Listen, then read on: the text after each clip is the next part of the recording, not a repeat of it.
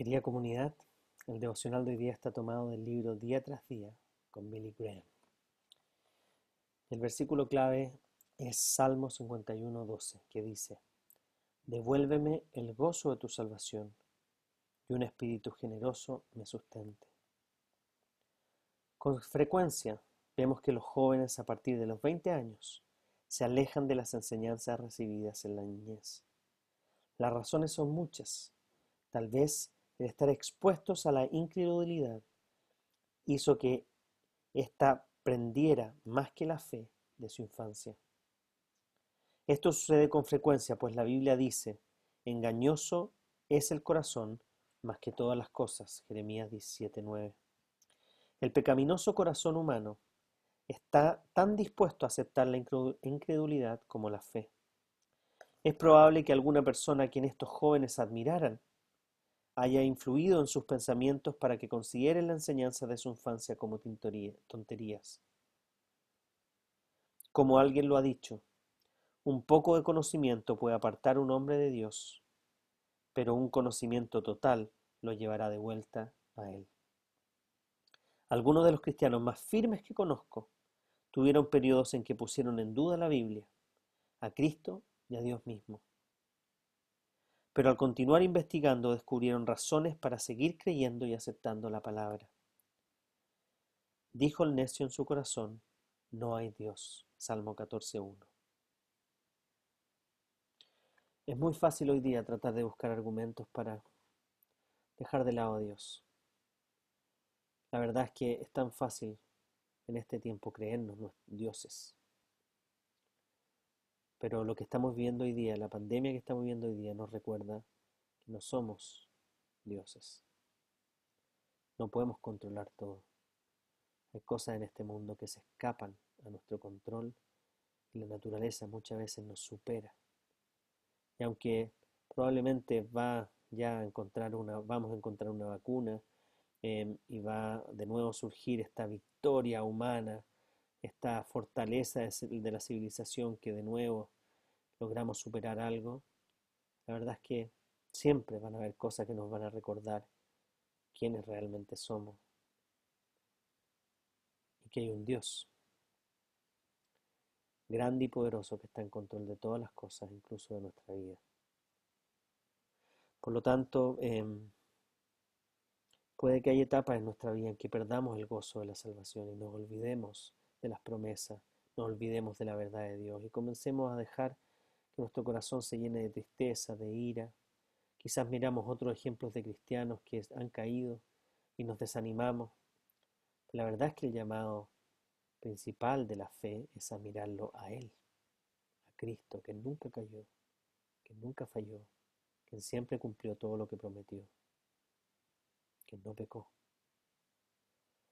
Por lo tanto, si estás desanimado hoy día, si estás dudando de la fe, si incluso estás cuestionando la bondad de Dios, volvamos a mirar a Cristo. Miremos cómo las escrituras nos enseñan su carácter, cómo su palabra nos anima a darnos cuenta que Dios es bueno y que todas las cosas finalmente apuntan a Él. Damos gracias a Dios porque hoy día hay tanta gente importante en el mundo académico el cual está dando esta pelea en, los argumentos con aquellos ateos o nuevos ateos, del movimiento nuevo ateísta, que han tratado de derrumbar la fe. Pero la verdad es que no han podido. Y la Biblia, por más que han tratado de refutarla, con distintas teorías y cosas hasta el día de hoy, sigue siendo el libro más leído, o uno de los más leídos en el mundo. No han podido refutar las verdades que ahí están. No nos dejemos engañar por las mentiras de que nosotros somos superhéroes o superpoderosos. Y recordemos que hay un Dios más grande sobre nosotros, el cual está dispuesto siempre a tomarnos de la mano, a traernos de vuelta al redil, a encaminarnos si nos hemos alejado. No importa la edad que tengamos, no importa lo que estemos pasando.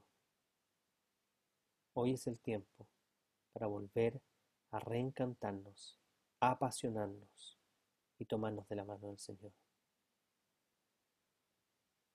Me toca ver tanta gente que ya en su adultez se lamentan de no haber podido conocer a Cristo antes.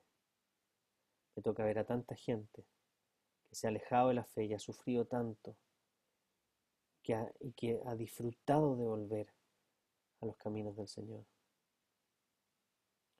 Puede que algunos de los que están escuchando esto estén considerando alejarse, algunos estén alejados y no estén ahí con Dios, otros ya estén dándose cuenta que tienen que volver.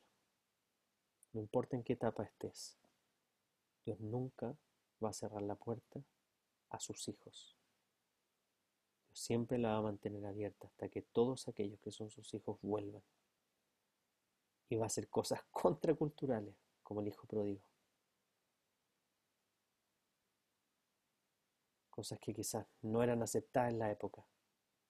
Que el, su hijo mayor o el hermano mayor incluso reprochó de su padre. Pero así este Dios amoroso que corre hacia nosotros, sin importar cuán lejos estemos, Él siempre estará cerca y siempre estará esperando que nos lo abracemos de vuelta. Así que te animo en medio de todo lo que estamos viviendo. Investiga. Ora a Dios y dile, quizás no creo en ti, estoy dudando. ¿Cómo un Dios como tú permite lo que estamos viviendo? Te puedo asegurar que Dios te va a responder. Y si tu pregunta es genuina y sincera, Dios puede llenarte de su amor y convencerte con la convicción que todos nosotros tenemos, que no es ciega, porque Dios nos dio un cerebro y tenemos que usarlo, pese a que muchos cristianos quizás no lo usan. Y hay argumentos sólidos. Pero la verdad es que lo que Dios hace es algo sobrenatural que va más allá de los argumentos. Él pone una convicción en tu corazón que nadie más puede poner. Ninguna filosofía, ninguna ideología. Nadie puede poner esta convicción que Dios pone en los cristianos. Que aún siendo perseguidos, que aún sufriendo, fueron fieles a su Señor, incluso hasta la muerte. Que tengas un buen día y una bendecida semana.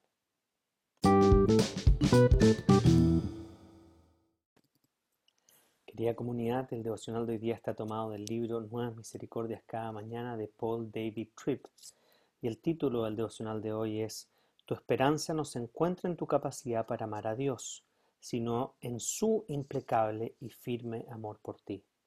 Tu esperanza no se encuentra en tu capacidad para amar a Dios, sino en, tu implacable, sino en su implacable y firme amor por ti.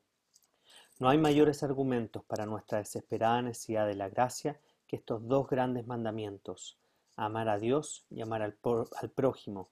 Mateo 22 del 34 al 40. El llamado de amar expone cuán depravados y oscuros son nuestros corazones. Seamos honestos, no se requiere de mucho para irritarnos con otras personas, no se requiere mucho para ser impacientes. Pequeñas interrupciones, desacuerdos y obstáculos pueden enfurecernos. Fácilmente desdeñamos a los demás. Es muy fácil prejuzgar. Es muy fácil ser racista y xenófobos. Miramos a los demás hacia abajo en vez de verlos con compasión y misericordia. Es muy fácil juzgar a otros como necios, flojos o incompetentes. Sé que no soy el único que batalla contra estas cosas. Creo que si estuviéramos dispuestos a mirar nuestros corazones en el espejo de la palabra de Dios, nos asombraría cuán antinatural es el amor para nosotros. Si el amor horizontal es difícil, el vertical es aún más complicado. La relación entre ambos es establecida en 1 Juan 4:20. Si alguien afirma yo amo a Dios, pero odia a su hermano, es un mentiroso. Pues el que no ama a su hermano, a quien ha visto, no puede amar a Dios, a quien no ha visto. Vaya, ahí está. Si batallo para amar a la gente que me rodea, ¿cuán grande y profunda debe ser mi lucha para amar a Dios?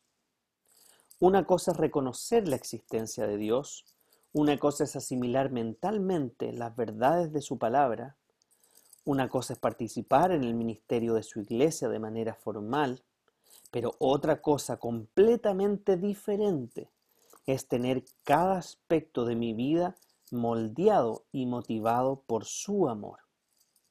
Sí, el poder del pecado ha sido vencido por la obra de Jesús, pero la presencia del pecado aún permanece y está siendo erradicada de forma progresiva. Así que aunque hay pecado en nuestros corazones, eso significa que nuestros corazones son volubles, rebeldes, quieren hacer su propia voluntad y se olvidan de Dios y de su gloria. Aún escribimos nuestras propias reglas. Aún amamos nuestros reinos más que el suyo. Aún exigimos lo que no merecemos y aún cuestionamos la bondad de Dios cuando las cosas no salen como queremos. Todos hacemos estas cosas por la sencilla razón de que no amamos a Dios como deberíamos. Tendemos a amarnos a nosotros mismos y al mundo, pero muy a menudo el amor hacia el Padre no está en nosotros. Tu esperanza en la vida y en la muerte nunca podrá ser encontrada en la cantidad de amor que tienes hacia Dios. Solo puede ser encontrada en la magnitud de su amor por ti. Este regalo es tuyo por gracia aún en aquellos días en los que tu corazón acude a otros amores, así de hermoso y fiel es su amor por ti. Si quieres seguir profundizando en esto eh, y ser alentado, te animo a ver 1 Juan 4, 10 y 12. Y qué maravilloso es saber que finalmente todo depende y todo está en las manos de Dios, quien es el único que realmente ama de manera constante, perseverante, sacrificial, fiel y que Él nunca falla. Quizás es una buena oportunidad para mirar tu corazón y pedir perdón por todas las veces que no hemos amado a nuestro prójimo como deberíamos y por lo tanto no hemos amado a Dios como deberíamos. Pero también es un tiempo para agradecer el amor fiel de Dios, que aún en medio de todo lo que estamos viviendo, aún en medio de los amores compartidos que tenemos hacia tantas cosas que ocupan el lugar principal de Dios en medio de lo que estamos pasando, que recordemos que el amor fiel de Dios no, es, no se quiebra. El amor de Dios no cambia. El amor de Dios es tan fuerte que no importa lo que hagas, Él te seguirá amando. Que tengan una bendecida semana y un buen día.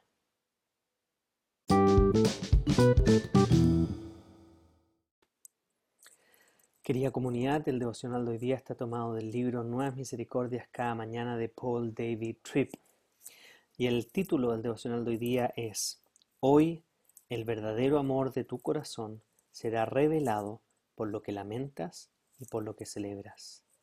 Hoy el verdadero amor de tu corazón será revelado por lo que lamentas y por lo que celebras. Nuestras vidas están formadas por lamentos y celebraciones. Esto no solo es verdad para los grandes y significativos momentos de nuestras vidas. Hay maneras en que todos los días de nuestra vida son marcados por momentos de lamento y celebración. Diariamente estamos tristes, enojados, preocupados o desilusionados por alguna cosa. Y cada día estamos emocionados, felices, gozosos, o agradecidos por alguna otra.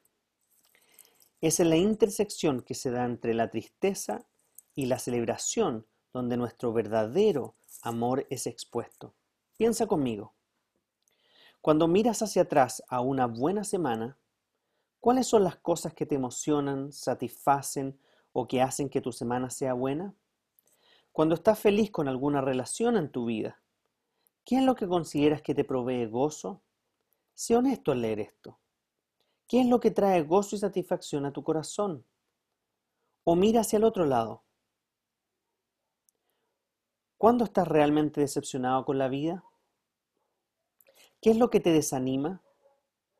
Cuando envidias la vida de alguien más, ¿qué, ¿qué produces envidia?